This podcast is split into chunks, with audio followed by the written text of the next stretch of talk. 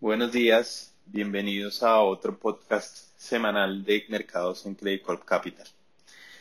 La principal historia alrededor de los mercados internacionales eh, sigue siendo el significativo movimiento eh, del dólar norteamericano,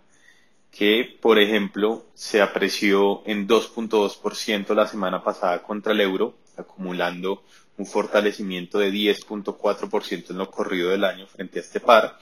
mientras que el yen eh, se debilitó 0.6% contra la referencia norteamericana y acumula una depreciación del 15.4% en lo corrido del año. Eh, relacionado con esta importante tendencia de fortalecimiento del dólar está eh, la caída significativa de los commodities a nivel global. El índice CRB, que es una canasta que acumula eh, o que está compuesta de varias referencias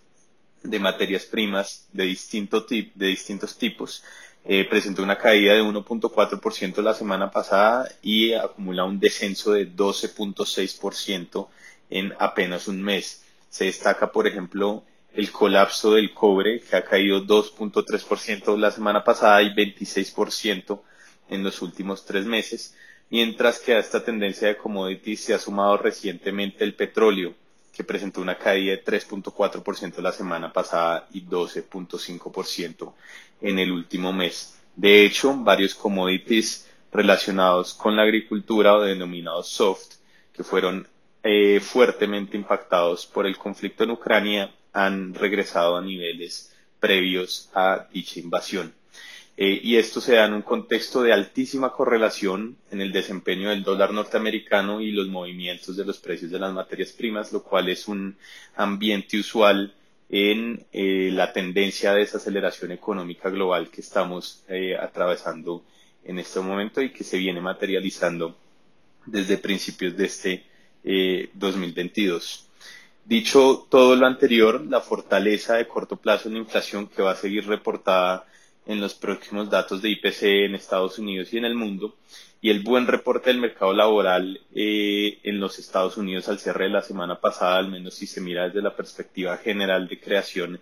de nóminas, mantienen firmes las expectativas de un ajuste monetario firme por parte de la Reserva Federal en el corto plazo, ya sea con un aumento de 50 o de 75 puntos básicos en la tasa de interés de referencia en la próxima reunión, y potencialmente un ajuste similar en la reunión de septiembre.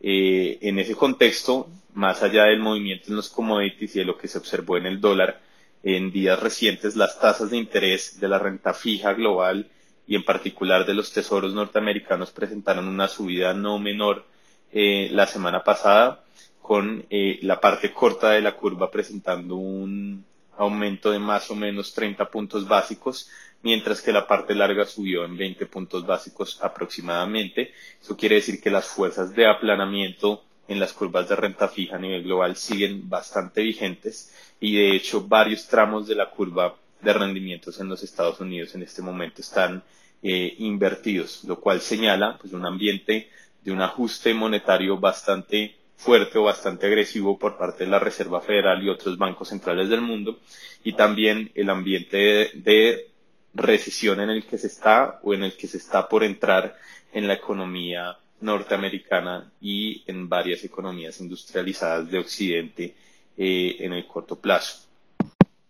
En este frente, importantísimo para esta semana la publicación el día miércoles del dato de inflación al consumidor de junio en los Estados Unidos, para lo que el consenso espera una aceleración adicional de la inflación anual a un ritmo significativo. Pasaríamos de un nivel de 8.6% año a año a uno de 8.8% año a año, según eh, lo que muestra el consenso del mercado. Eso sería pues una pieza adicional que, como se comentó anteriormente, reforzaría las expectativas eh, de continuación en el ajuste monetario por parte eh, de la Reserva Federal. Aparte de ese evento inflacionario, esta semana también inicia la temporada de resultados corporativos del segundo trimestre en los Estados Unidos, eh, que seguramente va a evidenciar efectivamente esa desaceleración económica importante que estamos atravesando y más allá de lo que se pueda observar en utilidades o ingresos por parte de las grandes empresas de la economía norteamericana, va a ser más relevante el guidance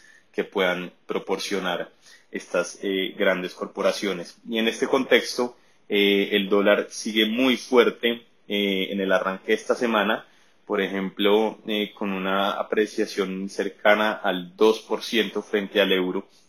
y alcanzando una, o niveles muy cerca a la paridad por primera vez desde principios de siglo.